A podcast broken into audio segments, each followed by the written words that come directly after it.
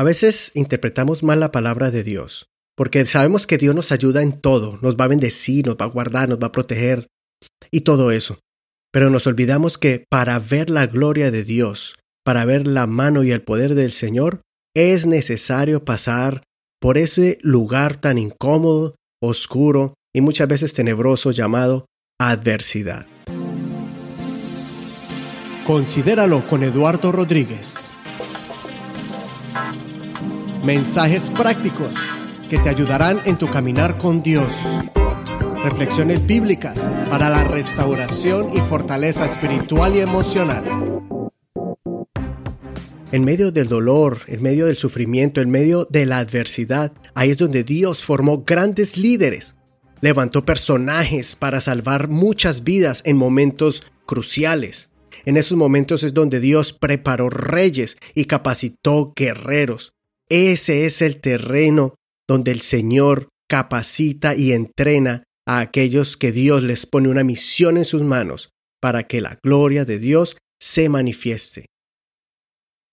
Por ejemplo, a mí siempre me apasiona la vida de José y puedo aprender muchísimo de él. Y en este caso podemos mirar cuando él pasó por medio de la adversidad. Imagínate un joven que sus hermanos lo odian, lo secuestran, lo intentan asesinar, pero prefieren venderlo como esclavo. Es apartado del amor de su padre. No tiene una vida regular como cualquier jovencito creciendo en la casa de su padre con sus hermanos. No. Vemos a un joven desde, desde adolescente, ahora no sabía qué hacer. No, no, no podía todavía eh, digerir en su mente, entender lo que le estaba pasando. De repente es vendido a los, a los ismaelitas y aquellos lo llevan en una caravana para Egipto y en Egipto es vendido como esclavo. Y en ese momento, José todavía se sostiene en el sueño que Dios le había dado, pero sufre. Y en medio de su sufrimiento, empieza a capacitarse en muchas áreas de su vida. Empieza a capacitarse en la organización, empieza a organizar, a ser un gran administrador y empieza a desarrollar ese trabajo porque Dios estaba con él. Y en ese momento sufre la injusticia, eh, sufre acoso sexual, es metido en la cárcel injustamente. Pero ahí en la cárcel, en lo más bajo, también Dios estaba con él y él conoció lo que es la, la cultura egipcia. Primero conoció lo que es los altos poderes, conoció la administración del gobierno, lo, lo que es la organización militar. Y ahora estaba conociendo al pueblo, al, al que estaba en la cárcel, al criminal, al pobre, también muchos injustamente allí en la cárcel, y allí también Dios lo prospera. Y todo ese recorrido pasaron años para que eh, Dios en ese instante dice, ahora sí José ha formado su carácter, ahora es un hombrecito, ahora ya es más maduro, ahora ya es un hombre responsable, ya es un hombre que conoció el idioma, la cultura, el gobierno, eh, el sistema político de Egipto. Ahorita lo voy a llevar donde yo quería llevarlo, donde ya le había mostrado en sueños y ahora ese sueño se va a cumplir. Pero no fue sin antes haber pasado por el sufrimiento.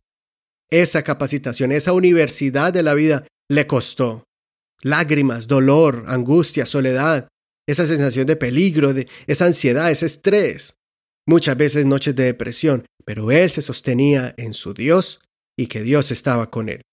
Ahora, cuando estuvo allí, al lado de Faraón, administrando todo un país, manejando un montón de personas, siendo extranjero, pero era, una, era la cabeza, el director, y de allí salvó al pueblo con esa sabiduría que Dios le había dado.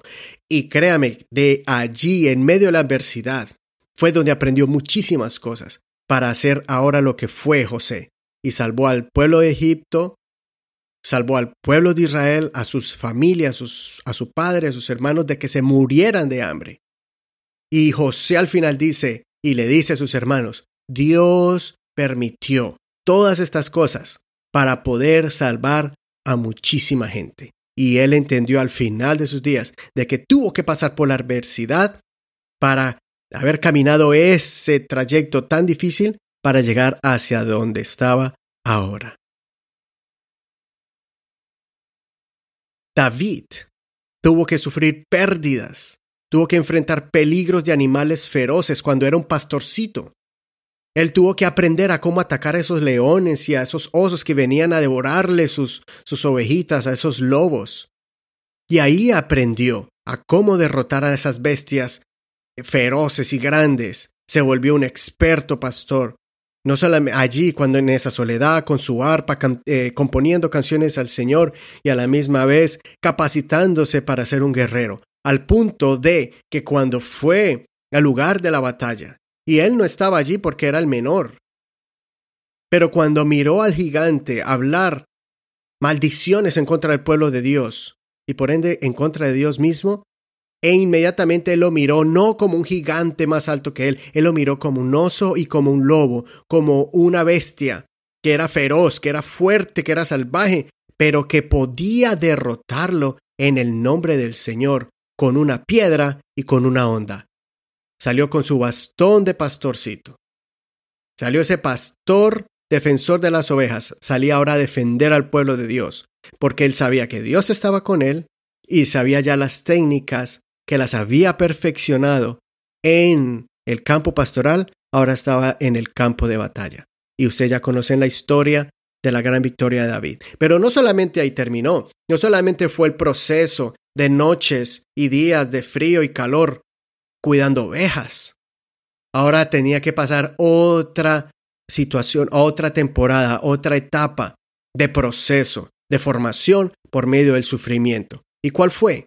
Que después de estar siendo un hombre famoso, guerrero, siendo estando al lado del rey como yerno, y ahora lo vemos huyendo porque su mismo suegro lo quería destruir, lo quería matar. Y ahora el David, que ya no era el pastorcito de ovejas, ya no era el guerrero, ya no era el escudero, ya no era el soldado favorito del rey. Ahora era un fugitivo, pero ahí como fugitivo, confundido, no sabía por qué le estaba pasando esto, qué había hecho de injusto. Pero allí él estaba confiado porque ya había sido ungido como rey de Israel, aunque en ese instante era como un criminal. Pero en ese momento se le empezaron a acercar otros personajes no muy elocuentes ni virtuosos. Vemos al confundido, al perseguido, al endeudado, al que había perdido todo, al que estaba divagando, lo encontraron a David en el desierto y le dijeron ayúdanos.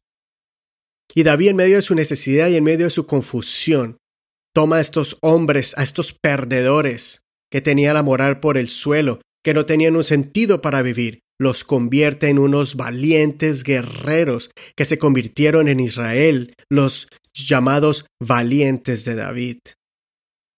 Y con ellos, juntamente, fueron formados en el desierto, fueron formados en la persecución, fueron formados en el calor y en el frío, fueron formados en el hambre, fueron formados en la clandestinidad.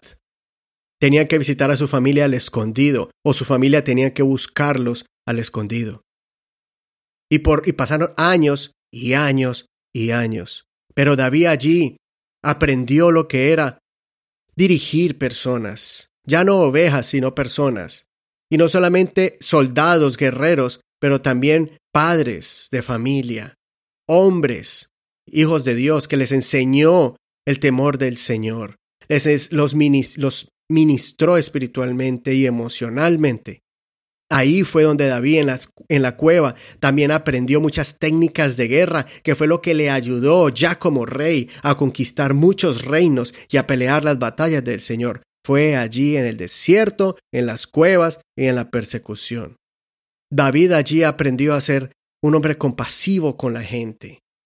Ahí donde David aprendió a no ser un dictador.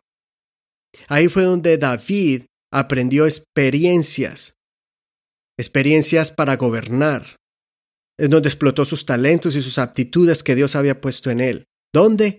Cuando estaba huyendo de Saúl para salvarse. Pero allí fue donde obtuvo también resistencia física, mental y emocional.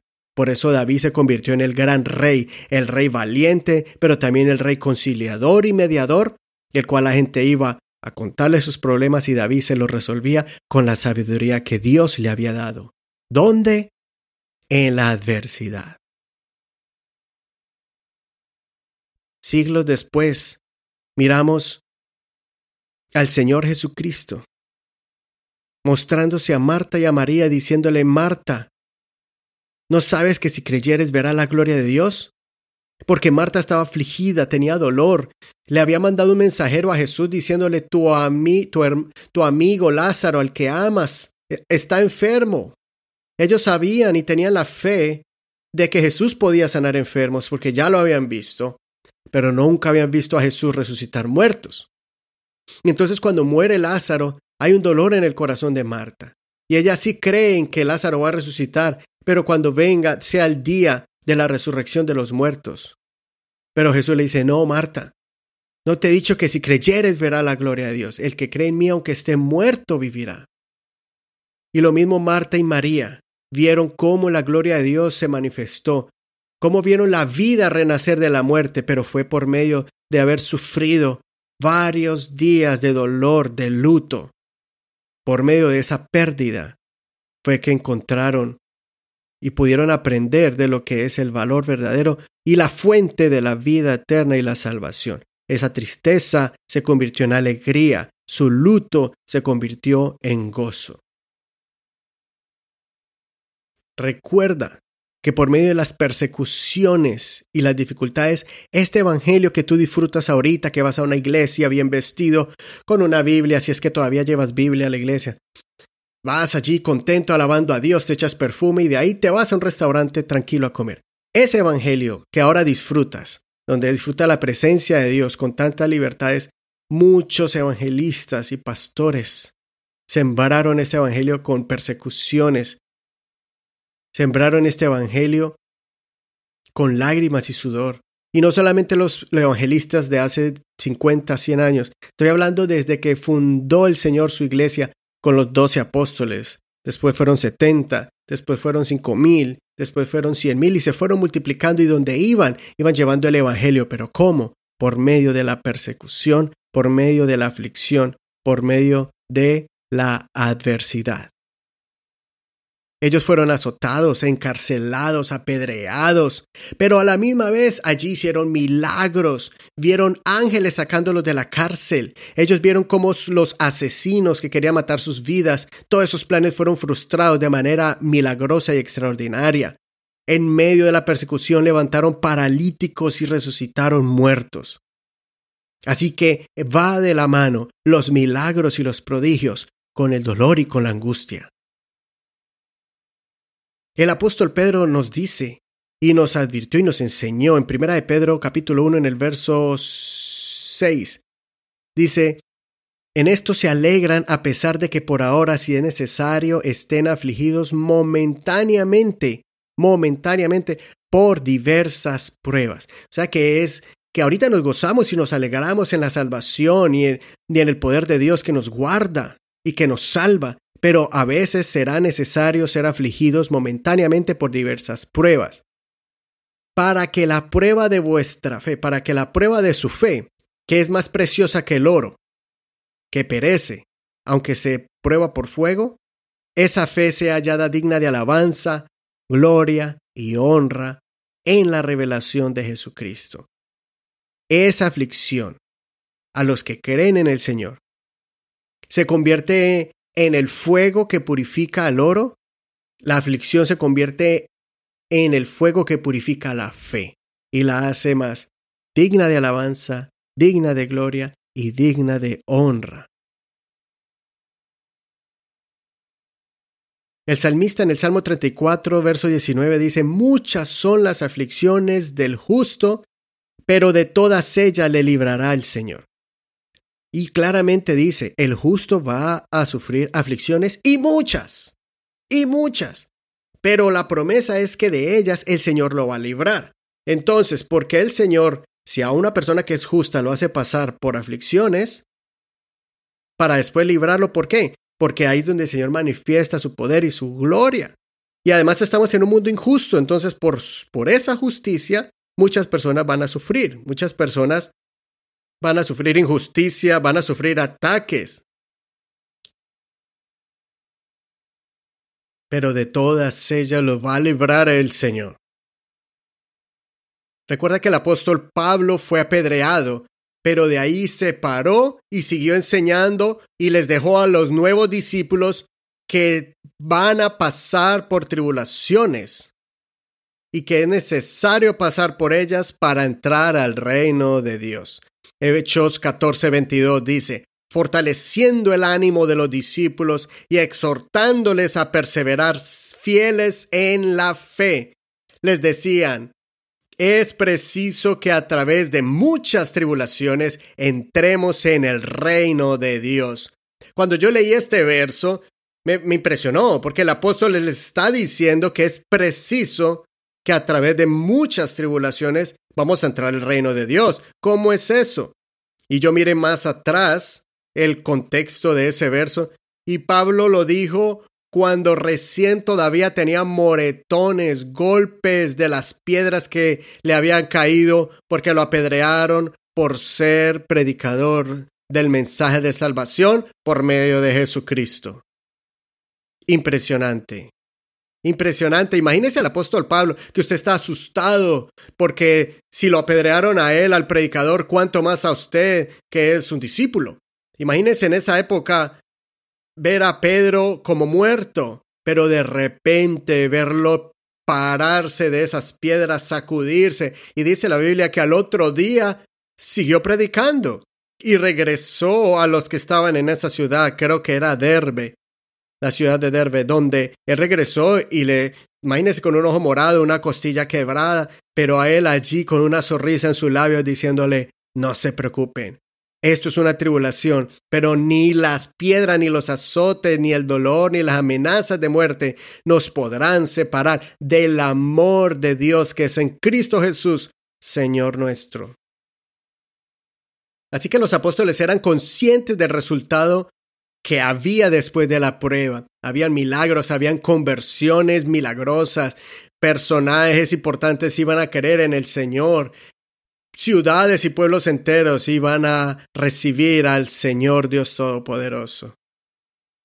Por eso en 2 Corintios en el verso 4, eh, en el capítulo 4 en el verso 7, dice, con todo tenemos este tesoro en vasos de barro para que la excelencia del poder sea de Dios y no de nosotros.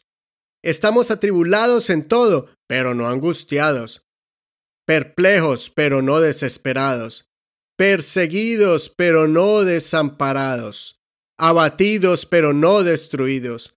Siempre llevamos en el cuerpo la muerte de Jesús por todas partes, para que también en nuestro cuerpo se manifieste la vida de Jesús. Entonces el apóstol está diciendo, esto que tenemos es muy grande, esta salvación es grande, esta es una, un privilegio muy grande, es como oro, algo grande pero en un vaso de barro. Y él dice, atribulados pero no angustiados, perplejos pero no desesperados, perseguidos pero no desamparados, abatidos pero no destruidos. Así que si estás pasando por momentos difíciles, sigue adelante. Si estás pasando por persecución, sigue adelante. Si alguien te critica, si alguien te juzga por ser creyente, sigue adelante. Imagínate, si esto fuera simplemente una creencia vaga, algo emocional, eh, que porque está de moda ser cristiano o cualquier cosa, pues esto viene y va. Es como una emoción. Hoy tu equipo de fútbol ganó la copa y lo adoras, pero este año perdió la copa y lo odias. No, eso es emocional. Eso es ser fanático, seguidor de algo que está basado en las emociones. Pero cuando tú tienes una convicción, cuando has tenido un encuentro con Dios, cuando Dios te ha escuchado una oración, has visto un milagro en la, de Dios sobre ti, en tu vida, en tu familia. Tú estás tan agradecido porque sabes que Dios vive, existe, porque eso que no se ve lo puedes sentir. Ese Dios que llena los cielos y la tierra también llena tu corazón. Que cuando tú hablas con Él, tú sabes y sientes que te ha escuchado. Ese mismo Dios. ¿Cómo lo vas a negar? Porque alguien te miró. Y sí se siente. Uno siente el rechazo. Pero en ese instante, cuando usted recuerda y mira al Señor, eso se, vuelve, eh, se vuelve en algo chiquitito. Yo te animo para que te afirmes en la fe, para que si estás pasando por alguna aflicción, si estás pasando por alguna adversidad, recuerda, ese es el campo de entrenamiento donde Dios va a mostrar su gloria y su poder.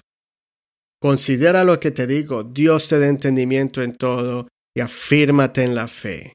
No estás solo, el Señor está contigo y yo soy aquí también para apoyarte. Si quieres escribirme, contáctate conmigo. Si tienes alguna necesidad, eh, puedes escribirme y puedo interceder por ti y podemos unirnos unos a otros. Aquí estamos para apoyarnos, para aconsejarnos y para darnos empujoncitos en el caminar con el Señor. Considera lo que te digo, Dios te da entendimiento en todo.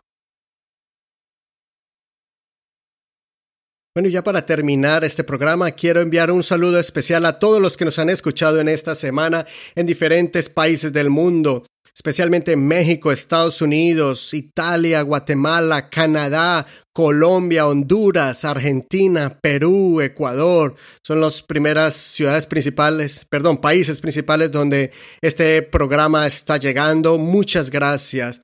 Y envío saludos a las personas en específico en Ensenada y Zacatecas, México, también en Guatemala, Ciudad de Guatemala y Cobán, en el país de Guatemala, en Estados Unidos, en varios en Houston y también en Las Vegas, San José de California, en Colombia, en Santiago de Cali y en Guayaquil, Ecuador, Toronto, Canadá, Hamilton. Un abrazo a todos los que se han conectado y espero que les haya gustado estos últimos programas que hemos hecho. Estamos mejorando cada día, no solamente en contenido, pero también mejorando las técnicas de grabación, porque queremos que cada día estos programas mejoren y gracias por su paciencia, porque entienden que este es un proyecto que comenzó de cero, solamente con el apoyo de Dios y con una pasión por impactar vidas y llevar un mensaje de mm, restauración y fortaleza espiritual y emocional.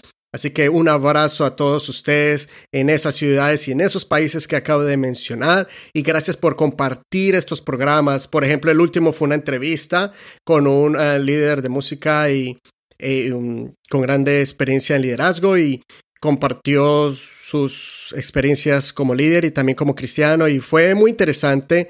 Eh, Diego Fernández, el tema fue eh, la música celeste y también conocimos un grupo musical con música muy fresca, contemporánea, pero con un mensaje impactante. Así que vendrán más enseñanzas, vendrán más entrevistas, pero por ahora, gracias por dejarnos saber que nos está escuchando en la página de Facebook. Eduardo Rodríguez, considéralo. Así que búscalo en facebook.com, eh, raya inclinada, barra inclinada, considéralo. También búscalo en Google con el numeral considéralo podcast. Hashtag considéralo podcast y así vas a encontrar varias de la información sobre este eh, programa de audio que es el podcast. Pero también recuerda que estamos en YouTube.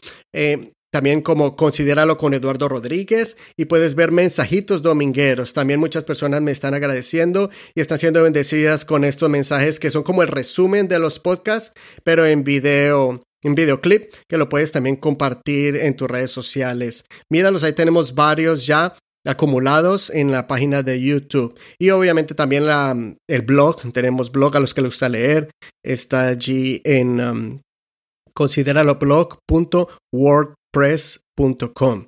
Toda esta información está allí en la página de Facebook. Si tienes alguna sugerencia más sobre el programa, yo quisiera saber qué día te gustaría mejor poner el programa ahorita lo estamos poniendo los jueves, pero si te gusta otro día, pues quisiera saber eso, también la hora y la duración del programa, los temas, todo, cualquier cosa que usted quiera comentar, hágase parte de esto y tenga la confianza de darme su opinión y trataremos de pues de elaborar lo mejor que podamos. Así que un abrazo una vez más, bendiciones de Dios para ti y nos vemos el próximo, la próxima semana con otra reflexión que te va a ayudar en tu crecimiento espiritual. Chao.